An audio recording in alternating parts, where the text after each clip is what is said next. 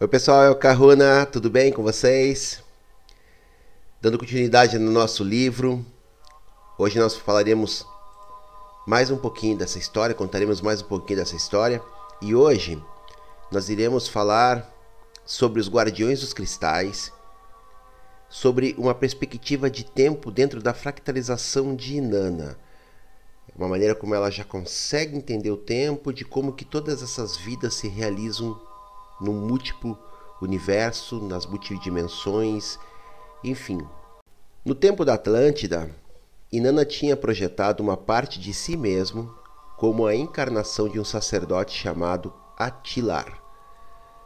Este eu multidimensional lhe proporcionaria toda a experiência e o conhecimento que somente se obteria mediante o domínio de si mesmo.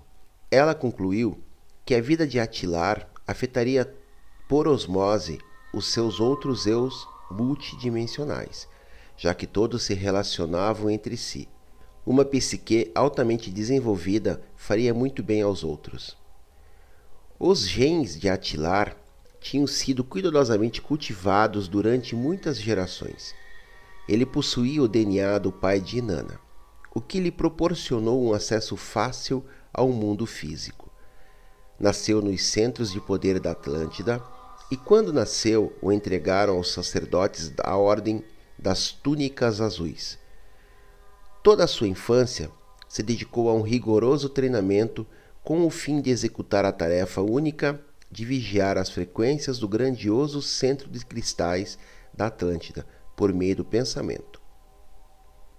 Toda a Atlântida recebia sua potência das espirais de cristal que eram vigiadas pela Ordem das Túnicas Azuis. Quando era menino, Atilhar lhe disse que tinha sido engendrado para realizar esse trabalho. Nunca conheceria mulher, nunca se casaria e nunca experimentaria a vida de um ser humano comum. Fazia muitos éons se tomou esta decisão e na sua vida se dedicou a essa tarefa sagrada. Enquanto outros meninos jogavam bola, Atilar se sentava em posição de lótus sem mover nenhuma pestana, durante horas. Treinou para que se esquecesse de seu corpo, de qualquer dor ou de qualquer outra distração. Se instruiu nas artes marciais, mas somente para que protegesse os cristais e ativasse a força que em seu tempo se chama Ki. Na Atlântida, esta força não tinha nome.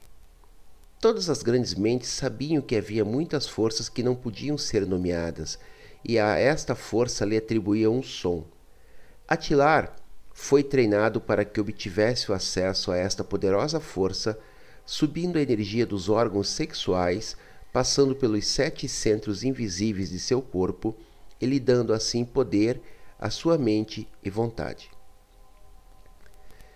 Ele nunca se lamentou de seu destino e da infância lhe tinham inculcado o fato de que era um privilegiado. Ele se deleitava com a sensação de êxtase que podia gerar em seu ser ao controlar as forças sutis de seu corpo e as conectar para o cosmos por meio dos cristais. Mas Atilar e os sacerdotes da Ordem das Túnicas Azuis não conheciam um aspecto fundamental, e esse era o amor. Seu enfoque estava sobre a mente e seus poderes, mas nenhum deles tinha experimentado o amor. De uma maneira estúpida, o consideravam como algo sem importância. Como nunca tiveram acesso ao poder do amor, este permaneceu fora de seu alcance e por isso eles tinham suas limitações. Atilar se sentava frente aos cristais e observava profundamente sua beleza unia sua consciência com cada fragmento delicioso com o fim de modular sua ressonância. Os cristais eram condutores de energia e Atilar era seu afinador. Ficou-se completamente quieto durante sete dias. Tinha rebaixado o funcionamento de seu coração até os ciclos requeridos e tinha bloqueado qualquer sensação de dor nos receptores de seu cérebro. A dor não se registrava como sensação em seu cérebro. Por um momento saiu de seu corpo. Já tinha passado dos 50 anos, mas não o aparentava. Era magro e maciço. Tinha cabelo comprido e cinza, e seus olhos eram amendoados, de uma cor tão clara que parecia ouro. Ele era um viajante consumado e desfrutava muito de suas aventuras. Em sua consciência fez girar o mercaba que rodeava seu corpo. Assim pôde mover-se através do espaço. Voou além de muitas nebulosas e se emocionou ante a beleza e a sensação de ser completamente livre. Foi para um planeta que à primeira vista se via vazio, mas quando se aproximou mais, viu atoleiros de um líquido metálico que se convertia em seres que sorriam e o saudavam. O universo certamente estava cheio de maravilhas. Em silêncio, Kei, o professor da Ordem das Túnicas Azuis, entrou em seu quarto. Atilar, é hora de que descanse. Modulaste esta frequência perfeitamente e agora tem que se recarregar. Relutantemente, Atilar relaxou seu corpo e respondeu: Como deseja, professor Kei. Atilar tinha servido ao QI desde a infância e era seu aluno preferido. QI tinha sido muito duro com ele, porque conhecia seu potencial genético e porque tinha a esperança de que algum dia o substituíssem em seu cargo. O professor QI falou: Quando tiver descansado, meu filho, quero que venha à área de acesso para que conheça uma recém-chegada. As sacerdotisas da lua nos trouxeram uma menina que é um híbrido genético especial, e para nós será interessante observar seu potencial para dar poder aos cristais. Atilar assentiu. Para ter um equilíbrio no centro do poder, onde as energias eram predominantemente masculinas, necessitavam-se energias femininas. Estas tinham sido engendradas para gerar as forças invisíveis, mas não lhes permitia pensar por si mesmos. Como sua educação era limitada, não chamavam muita atenção a Atilar. Via-as como a gente poderia ver um transistor ou bateria de um carro. Atilar se retirou à sua cela e caiu em um sono profundo com a esperança de retornar ao planeta de líquido metálico e continuar sua visita com os seres de lá. Inanna e Melinar outra vez enfocaram suas consciências na Graciela. Como já sabiam o futuro de Atilar, somente desejavam levar suas capacidades aos outros, eus multidimensionais. Quando Graciela despertou, Melinar lhe projetou uma imagem à sua consciência. O sereno da manhã e a luz começaram a despertá-la. Em seu estado de sono, Graciela tinha percebido um quarto cheio de cristais em forma de espiral.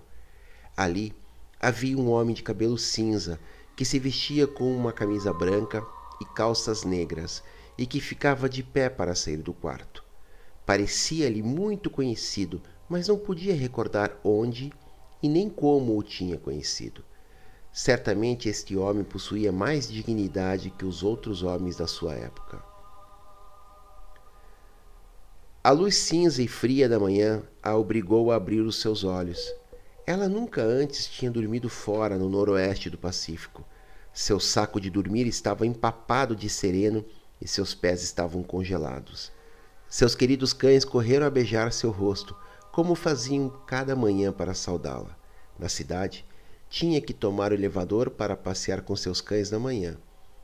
Ela riu pensando que se sempre dormisse fora, nunca teria que passear com seus cães. Foi à cozinha e acendeu sua estufa de madeira. Procurou sua lata de café e viu que estava quase vazia. Em Nova York, se havia aficionado a um café torrado porto-riquenho, mas agora teria que procurar outro café. Serviu-se de uma xícara de expresso com muito leite quente e um pouco de mel. A cabana de Graciela estava situada sobre um pequeno vale em montanha perdida, e desde sua janela podia ver as montanhas olímpicas. Perto da cabana havia um bosque de cedros. De trás de sua casa estavam as montanhas e o estreito do Juan da Fuca estava na parte de baixo.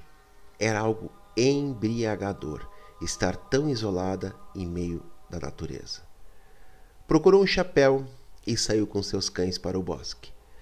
Enquanto caminhava por um atalho, recordou outra época de sua vida, quando era menina e adorava os acampamentos de verão, e durante cinco anos escapava da proteção de sua família e se ia a um acampamento de verão para meninas no sul de seu estado. Lá se acostumou a caminhar sozinha, com o pretexto de que queria ir desenhar árvores, mas na verdade lhe encantava estar sozinha com a natureza. Recordou que quando tinha sete anos tinha caminhado por um atalho similar a este. De repente, e sem nenhuma razão, se deteve a olhar para cima.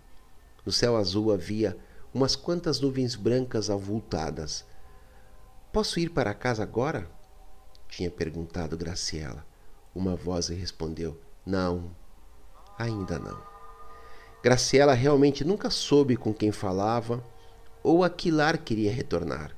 Era somente um dos seus mistérios, sem resolver em sua vida. Mas com segurança nunca se sentou a gosto em nenhum lugar da terra.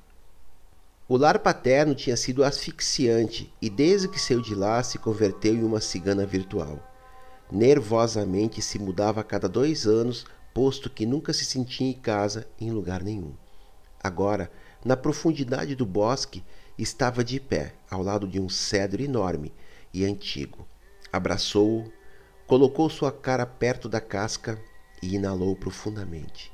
As fragrâncias eram inefavelmente puras e refrescantes. Desejou poder beber a árvore. Uma brisa suave acariciou seu rosto e se sentiu calma e feliz. Sentou-se. Sabia que não precisava sentar-se na posição de lótus, mas o tinha feito durante tantos anos que foi algo natural para ela. Recostou suas costas contra a árvore e enterrou suas mãos no chão do bosque. Não há nada tão encantado como isto em nenhuma cidade, disse em um tom meditativo. Entrou em um estado de meditação e permitiu que seus olhos se desfocassem. Desde que era menina e ia à igreja, ela era capaz de converter em uma luz sutil dourada e vibrante tudo o que havia no campo de sua visão. Isto era algo formoso, divertido e sempre a fazia se sentir muito bem. Hoje, via algo mais que uma luz. Entre dois cedros altos havia três seres. Não eram tão sólidos como a gente viria uma pessoa, mas, bem, eram uma energia que se podia projetar como forma e a rodeava em resplendor. Graciela sentiu um pouco de medo, mas uma grande curiosidade. E Nana se deu conta de que Ol Nivin tinha seguido a ela e a Milinar até o bosque, onde se encontrariam com a Graciela. Oh, não!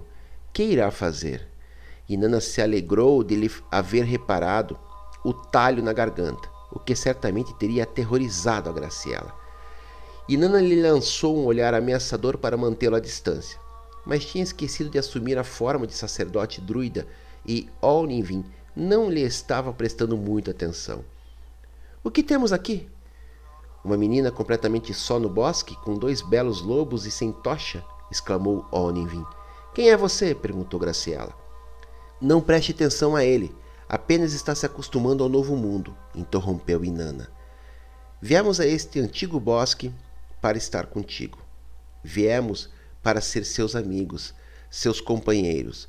Já não estará sozinha e lhe ajudaremos a encontrar o que está procurando. Melinar assumiu a forma de um ancião gentil de olhos bondosos e ao mesmo tempo reteve alguns efeitos dos brilhantes mutantes. Falou-lhe com Graciela: Minha menina, vieste à terra por uma razão. Ela não é seu verdadeiro lar, e você é mais do que crê que é. Tiveste muitas outras expressões em outros mundos e veio aqui ajudar porque o escolheu. Neste planeta vem uma grande mudança.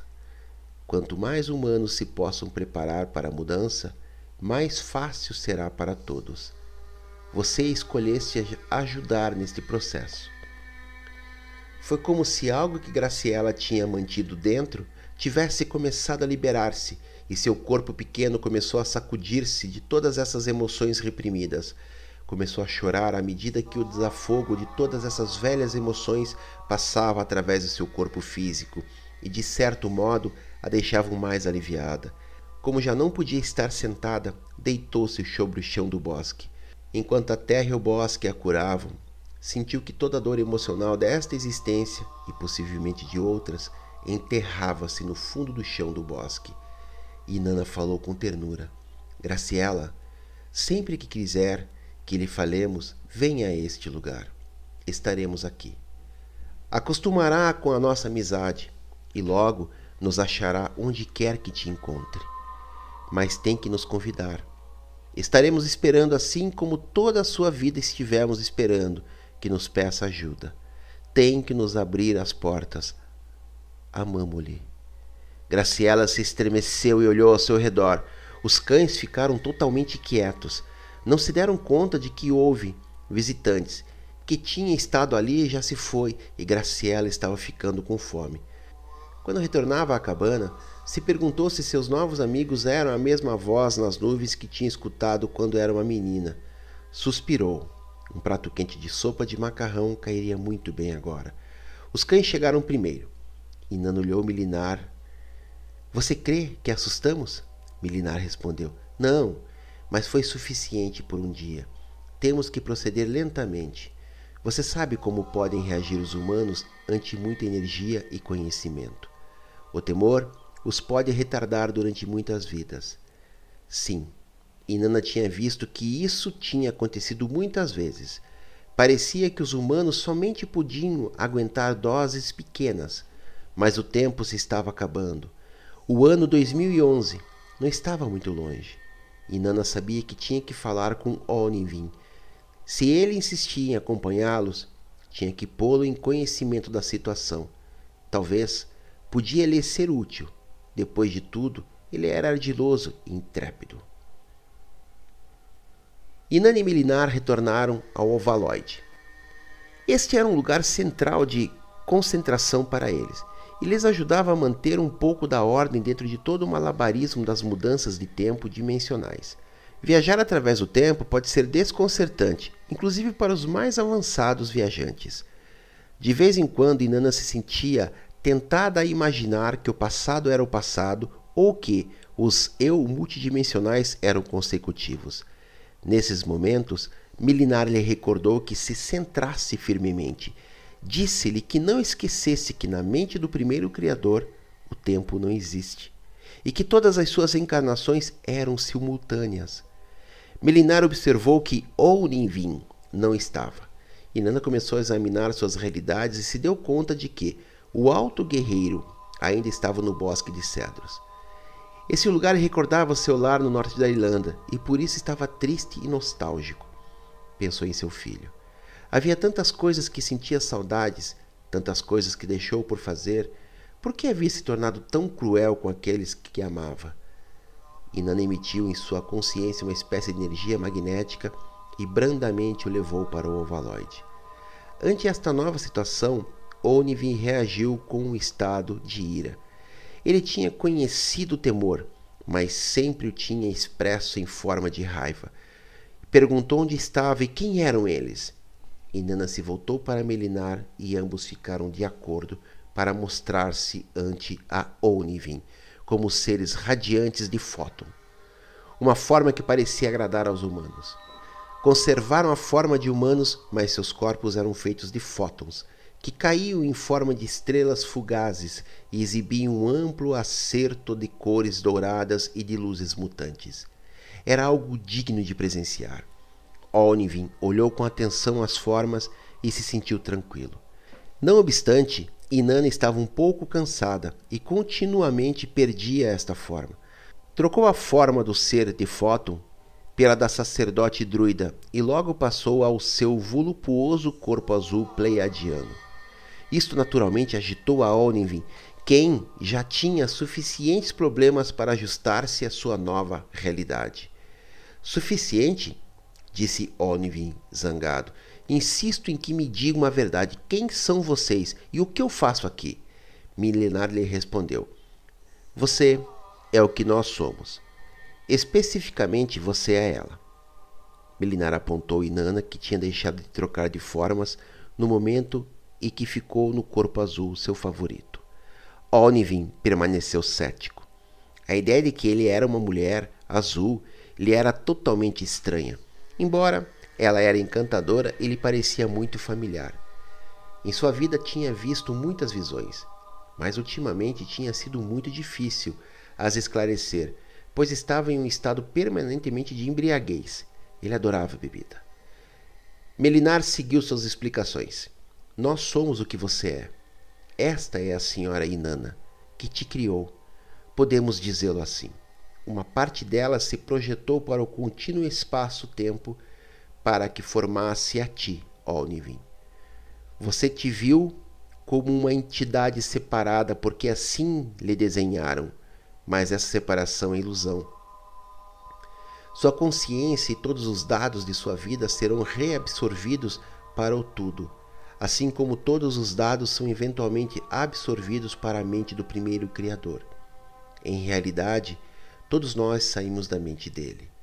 Olnivin não gostou nada dessa tolice de reabsorver. O fez pensar em coisas como aniquilação, o esquecimento total. Melinar leu seus pensamentos e lhe explicou: Não, meu filho, não será aniquilado. Você e sua consciência permanecerão intactos simplesmente chegarão a ser parte de um corpo de dados maior e, ao mesmo tempo, será o Onivin que é familiar para ti. A senhora Inanna te criou com um fim, que é ajudar a liberação da espécie humana. A única maneira de liberação que recordava Onivin era cortar cabeças. Além disso, não gostava da ideia de ter sido criado por uma mulher para um propósito do qual ele não sabia nada. Na Terra, ele tinha sido um rei e não estava acostumado a que o controlasse. Começou a queixar-se. Era ele não mais que um peão no jogo de alguém? Tinha sido ele o brinquedo de alguém que nem sequer sabia que existia, sem importar quão atrativa fora agora? Milinar lhe sugeriu que se sentasse enquanto lhe explicava. Faz 500 mil anos, um grupo de viajantes do espaço, de um sistema chamado as Pleiades, estabeleceu uma colônia mineira no planeta Terra. Era um grupo familiar de um chefe supremo chamado Anu. Eles viviam em um planeta artificial que dá a volta a esse sistema solar a cada 3.600 anos. A família de Anu veio à Terra procurar ouro para sua atmosfera, a qual estava quase esgotada por causa de suas frequentes guerras radiativas. A família era um grupo muito conflitivo que tinha tendência a ir-se à guerra pela menor provocação. Uma vez estabelecida a colônia mineira, era óbvio que se necessitavam mais trabalhadores para as operações mineiras, de modo que os cientistas da família, uma irmã e um irmão chamados Niursag e Enki, tomaram uma espécie humanoide que habitava na Terra nesse tempo e manipularam seu material genético. Produziram uma raça de trabalhadores que depois foram os principais habitantes deste planeta. Onivin estava pasmado. Quando era um moço, tinha ouvido essas histórias dos ensinos secretos dos druidas, mas os tinha esquecido quando cresceu e começou a degolar a seus semelhantes na busca de poder. Havia muitos mitos quanto a que os druidas procediam de um reino mágico, chamado Atlântida. Segundo os druidas, tinha havido uma grande guerra. Atlântida tinha desaparecido sob o mar e seus habitantes tinham emigrado para as ilhas nas quais tinha crescido Olnivin. Então, isso quer dizer que eu não fui mais que um membro de uma raça de escravos? A ideia era repulsiva a Onivin. Por outro lado, pensava que poderia ser algo muito interessante conquistar todo um planeta todas essas cabeças. Milinar se esforçou para levar a consciência de Alnive para um estado mais elevado. Não, meu filho. Você foi criado pela senhora Inanna para resgatar a raça de trabalhadores. Um membro da família de Anu, um varão de nome Marduk, controla a terra nesse momento. Esta entidade e suas legiões se recusam a deixar livres os humanos. Desejamos que a raça humana retorne às suas habilidades originais, que conecte seus códigos genéticos. Desejamos-lhes deixar o caminho livre e lhes permitir sua própria evolução natural, como era a intenção do primeiro Criador. Onivin não estava muito seguro do que eram os códigos genéticos, mas estava começando a compreender. E Nana lhe estava dando toda a informação que requeresse sem chegar a confundi-lo. Como ele tinha lutado muitas vezes e de diferentes formas contra os tiranos do seu lar, começou a compreender como era Marduk. Quando era jovem, ele tinha jurado lutar contra a tirania, onde quer que fosse, até que ele mesmo se converteu em um tirano. Estes pensamentos o fizeram sentir-se triste. Sem saber de onde, apareceu um ancião real montado em um enorme dragão verde e dourado. Olnivin só tinha visto esses dragões em pinturas e estava um pouco perplexo, mas Inanna transferiu à sua mente a informação necessária e ele se abriu aos visitantes. Inanna falou: Olnivin, este é meu tio-avô, Enki é um dos criadores da espécie humana, e este é Puff, seu dragão preferido. Enki sorriu. Sempre se alegrava de ver Inanna e conhecia muito bem Melinar. Ele também estava projetando porções de si mesmo na espécie humana em diferentes tempos. Tinha dedicado toda a sua energia a resgatar a espécie que ele tinha criado, a resgatar das garras de seu próprio filho Marduk. Para Enki havia muito em jogo. Enki falou com o multidimensional de Inanna. Oninvin, vim especialmente te visitar. Admirei-te muito de longe. Eu também fui muito aficionado à bebida e às mulheres da terra. Essa combinação pode ser muito prazerosa. Se eu tivesse sido tão de aparência agradável como você. Ah! Simultaneamente, Inanna e Melinar lançaram um olhar a Enki mas também admirei sua coragem infinita, adicionou Enki. Coragem é o que necessitamos agora. Necessitará de muito valor para que os meninos da terra creem na verdade e eles têm que aprender essas coisas muito em breve. Aproxima-se uma grande mudança em seu planeta e desejamos instruí-los quanto a isto para que não tenham medo. De ti, Onivin, eles poderiam receber esta coragem para saber para saber a verdade. Onivin pensou para si que seria um prazer lutar contra este Marduk e suas legiões. Fascinavam-lhes as boas batalhas e se deu conta de que, quanto mais tempo estava separado de seu lar, mais o amava e mais queria as pessoas que viviam lá. Desejava abraçar a seu filho e, inclusive, sentia saudades de sua bela esposa. Desejou não havê-la tratado tão mal, Possivelmente algum dia poderia recompensá-la. Sim, que bom seria lutar contra esse Marduk, liberar as pessoas de todos os tiranos. Comprometo-me a ajudar a derrotar a esse tirano.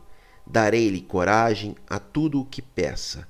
Podem contar comigo, disse Onivin. E Nana sorriu ao famoso guerreiro. Depois de tudo, era provável que não se perdeu toda a energia que ele tinha posto nesse homem apaixonado.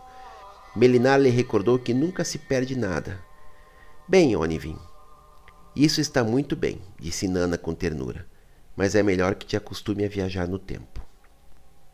Inanna observou como Enki e seu dragão se desvaneciam de retorno para sua própria realidade. Ela amava Enki e realmente nunca o culpou do que tinha acontecido, mas de vez em quando sim. Pensava que se ele tivesse sido capaz de enfrentar o seu filho Marduk, ela ainda poderia ser a rainha da Suméria. Não obstante, a verdade era que toda a família tinha posto seu grão de areia na criação de Marduk. E depois de tudo, Marduk era tanto parte do primeiro Criador como eram eles. Todos eram parte de uma grande comédia cósmica, o equilíbrio entre as chamadas forças da luz e a escuridão. Agora, Dependia dela e do resto da família fazer os ajustes necessários na balança do poder. Onivin estava começando a compreender o que acontecia. Deu-se conta de que esta mulher tinha baixado nas estrelas a terra e, de algum modo mágico, tinha projetado uma parte de si mesmo dentro de muitos corpos diferentes para poder criá-lo, a ele e a quantos outros mais. Ele não sabia compreendeu que seu grupo composto tinha a missão de resgatar os habitantes da terra de um tirano cujo nome era Marduk. Obviamente, faltavam muitas peças nesse quebra-cabeça. Ah, outros como eu lá? perguntou Onivin. Sim, respondeu Inanna. Rapidamente esquadrinhou alguns de seus atuais eus e os bancos de dados. Acredito que estou começando a compreender, disse Onivin em voz baixa. Quando eu era um menino, foi você que me falava.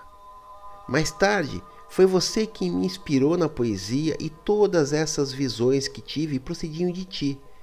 Se só tivesse escutado a ti, teria podido recordar. E Nana lhe respondeu amavelmente: Eu não fiz tudo. Você sempre foi muito intrépido. Veio de uma magnífica linhagem com um potencial ilimitado, do qual você usou grande parte. Foi minha ideia te deixar como um órfão com o fim de que me buscasse. Esqueci-me de quão capitalista era o álcool para bloquear qualquer comunicação psíquica. Você viveu em um ambiente de temor e guerras intermináveis planejadas por meu primo, o tirano Marduk. Não culpe a ti mesmo, mas bem pensa no que aprendeste. Ele, Inanna e Melinar voltaram sua atenção para Graciela Onivin nunca tinha visto uma mulher que tivesse o valor para viver sozinha em um bosque. Ele admirava muito os seus lobos. Cães, Onivin, são formosos cães, corrigiu-lhe Melinar. Pode ajudar a Graciela, pode-a inspirar com sua coragem. Vem, nos aproximemos dela. Graciela não tinha esquecido a experiência que teve no bosque e se comprometeu a meditar entre as três e quatro de cada manhã decidiu-se a realizar o que ela chamou o deserto, que para ela significava nada de chamadas telefônicas, nada de televisão, nada de periódicos. Permitiu-se escutar certa classe de música e ler uns quantos livros inspiradores, como o Mahabharata, o Tao Te Ching, de Lao Tzu, ou o livro tibetano dos mortos. Tinha lido sobre os tanques de flutuação desenhados por John Lilly, o cientista que falava com os golfinhos. Decidiu inventar seu próprio tanque. Encheu sua banheira quase até a beira e colocou velas aos lados. À luz das velas, se deitou na água, arqueando suas costas e deixando só o nariz por cima do nível da água. Assim flutuaria durante horas, até que a água se esfriasse tanto que a distrairia Logo, passaria a outro quarto a meditar. Tinha um teclado eletrônico barato, o qual tinha um botão que, ao pressioná-lo, tocaria uma nota até que se esgotassem as baterias. Então, enfocava sua consciência enquanto escutava esse tom musical contínuo. Os três primeiros dias do deserto eram os mais difíceis.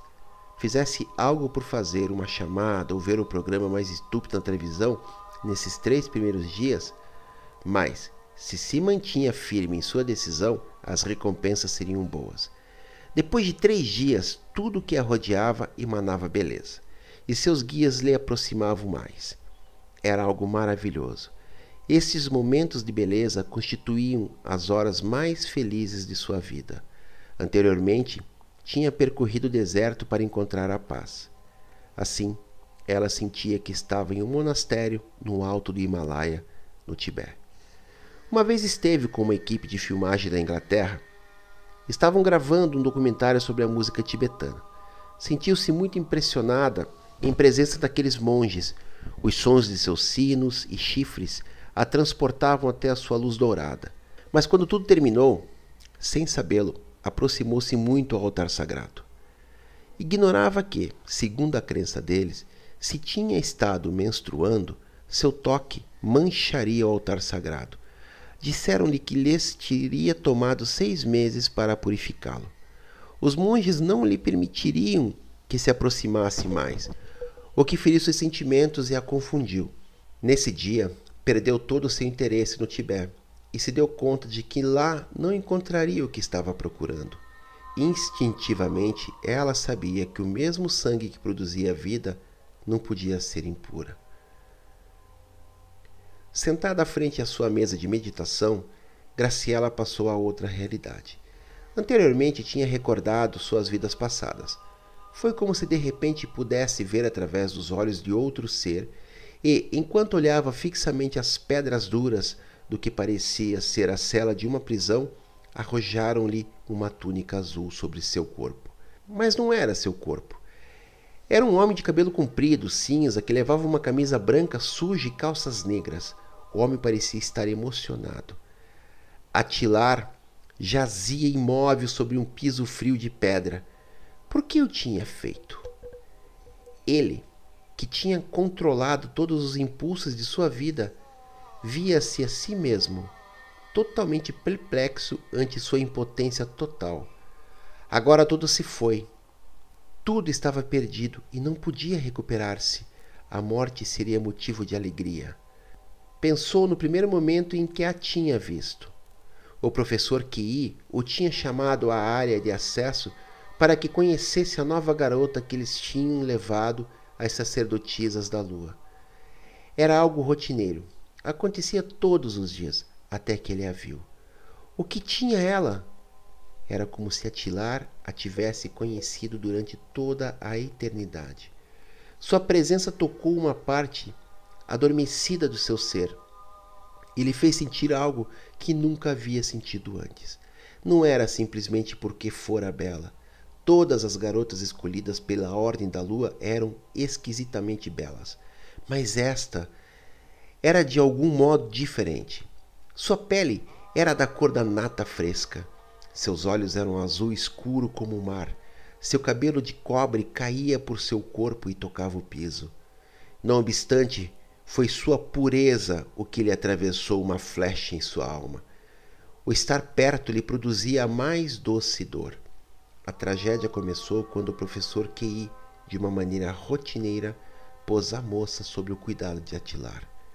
Por que não notou o professor Kei a mudança em seu estudante preferido? Ou realmente o notou? Naturalmente, a moça admirava Atilar. Ele era conhecido por toda a Atlântida como o herdeiro do professor Kei e o mais avançado na disciplina de modular os cristais por meio do pensamento. Todas as noviças jovens adoravam Atilar de longe. Ele não prestava muita atenção a essas coisas. Isso não lhe interessava até agora. Solitário em seu quarto, Atilar começou a abrigar pensamentos que nunca antes tinha tido. Sabia que se aplicava a magia que tinha aprendido durante todos os anos. Facilmente poderia seduzir a garota. Também sabia que a magia faria que o encontro fosse de proporções cósmicas. Seria algo assim como se ele e a garota fossem as energias em bruto do universo que se converte em uma. Somente um homem dos talentos e experiências de Atilar poderia gerar esta forma de fazer o amor. E ele a amava desesperadamente e totalmente com todo o seu ser. Antes de conhecê-la, tinha vivido pela metade, agora sabia. Inclusive, sua tortura era um êxtase para ele. O tempo passou. Cada dia, Atilar inventava mais desculpa para poder estar com a garota. Ela estava em todos os seus pensamentos. Era muito normal que uma sacerdotisa da Ordem da Lua acompanhasse alguém como Atilar ao grande salão dos cristais. Normalmente, a garota simplesmente se sentava em silêncio e gerava a polaridade da energia feminina que se requeria. Mas um dia Atilar fez uma sugestão. Disse-lhe à garota que se sentasse frente a ele e olhasse profundamente em seus olhos explicou-lhe que estava experimentando novos métodos para modular a frequência dos cristais. A garota lhe obedeceu e colocou seu formoso corpo branco frente a ele. Ela o adorava e faria tudo o que lhe pedisse. Atilar olhou para os profundos olhos azuis de sua amada. Durante horas estiveram unidos nessa forma e os dois puros trocaram sua energia à medida que as frequências de seus corpos se aceleravam, eles eram transportados a uma nova realidade. Atilar e a garota se tornaram um. O piso, o quarto, inclusive a Atlântida inteira desapareceu. A única coisa que existia era a sua unidade, que emanava poder e se convertia em uma luz pura. O tempo e o espaço se desvaneceram. Se Atilar se conformasse permanecendo nesse estado, nada teria acontecido. Mas o homem que havia ali dentro, o humano, desejava a consumação. Concentrou-se sobre seu cabelo de cobre e sua elegante garganta cremosa e o a despojou de sua túnica. Seus peitos eram pequenos e perfeitos. Acariciou-os, brandamente a deitou e de uma maneira carinhosa fizeram amor. Seu coração pulsava à medida que o sangue corria por seu corpo, até que sua paixão se derramou dentro dela. Os cristais do salão começaram a ressonar com seu amor, começaram a cantar e emitiam harmonias doces como resposta a essa poderosa força. As portas se abriram de par em par quando o professor Kei e os guardiões entraram bruscamente no ninho dos amantes. O feitiço se rompeu de uma maneira cruel e levaram a Tilar a uma cela. Em meio de um choque mental, ele jazia sobre as pedras duras, incapaz de mover-se durante muitos dias. Atilar refletiu sobre sua vida enquanto olhava a água estancada que se detinha nas gretas do piso de pedra. Nunca lhe tinham dado opções. Desde que nasceu, lhe disseram qual era seu destino. Nunca teve oportunidade de jogar quando era menino, pois o treinaram inflexivelmente. Nunca tinha amado, nunca tinha jogado. Converteu-se em um professor, mas retrospectivamente se deu conta da futilidade de tudo. Sempre houve algo que faltava. E, até que viu sua amada, não tinha conhecido o nome do espaço vazio que havia dentro dele, o qual nunca puderam encher a disciplina interminável e o ritual repetitivo. Nunca teve tempo ou lugar para sentir, para amar, para ser espontâneo, e agora lhe parecia óbvio que tais ideais adquirem forma indevida, se convertem em armadilhas. Agora estava na cela de uma prisão. Fielmente tinha completo os compromissos da Ordem das Túnicas Azuis, mas nunca lhe deram a oportunidade de criar algo por si mesmo. Em essência, tinha sido um escravo. O professor Kei entrou em sua cela. Os dois homens se olharam e os olhos do professor Key se encheram de lágrimas. Meu filho, falhaste em sua última prova. Profanaste a uma virgem da deusa da lua e agora tem que morrer. Ele sabia que Kei dizia somente a verdade. Em algum lugar dentro de sua alma, Atilar entendia que uma vida sem sentimento, sem amor, era uma vida vivida pela metade, de modo que aceitou seu destino estava preparado para morrer. Como o professor Kei tinha pedido indulgência, Atilar perderia somente sua vida e lhe perdoariam o horror máximo. O raio laser que sairia do cristal central só destruiria seu corpo físico, mas sua alma permaneceria intacta. Atilar assentiu. Tinha que ser executado. Muitas vezes antes tinha saído do seu corpo, mas dessa vez não retornaria mais. Chegaram os guardas à cela e o escoltaram para a câmara da morte, onde o encadearam a uma parede frente ao enorme cristal. Todos saíram do quarto. Acendeu seu raio e em segundos o corpo de Atilar se converteu em cinzas. Enquanto Atilar flutuava livre por cima de sua carne, seu amor pela jovem sacerdotisa o levou até seus aposentos. Seus formosos olhos azuis estavam vermelhos e inchados de chorar. E Atilar se deu conta de que a moça estava grávida. Desesperadamente queria abraçá-la uma vez mais e cuidá-la. Tudo era tão triste. Meu amor inocente, pensou. O que será de ti? A dor que sentiu em seu coração por deixá-la era mais do que qualquer homem pudesse aguentar. Como poderia encontrá-la de novo? Graciela estava muito cansada. Estava chorando por Atilar e a garota, e esse aparelho de laser assustou muito.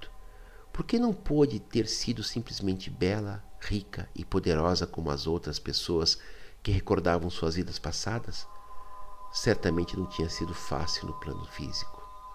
Bem, pessoal, esse é o fim do capítulo 8 muitas coisas para refletir, muitas coisas para pensar. Mais uma vez, tempo, espaço, multidimensões. Mais uma vez, a projeção fractalizada da espiritualidade e assim, para a gente pensar sobre toda essa tecnologia espiritual que tem por trás de todas as nossas histórias. É isso. Espero que tenham curtido. Continuem acompanhando o canal. Mahalo no Iloa.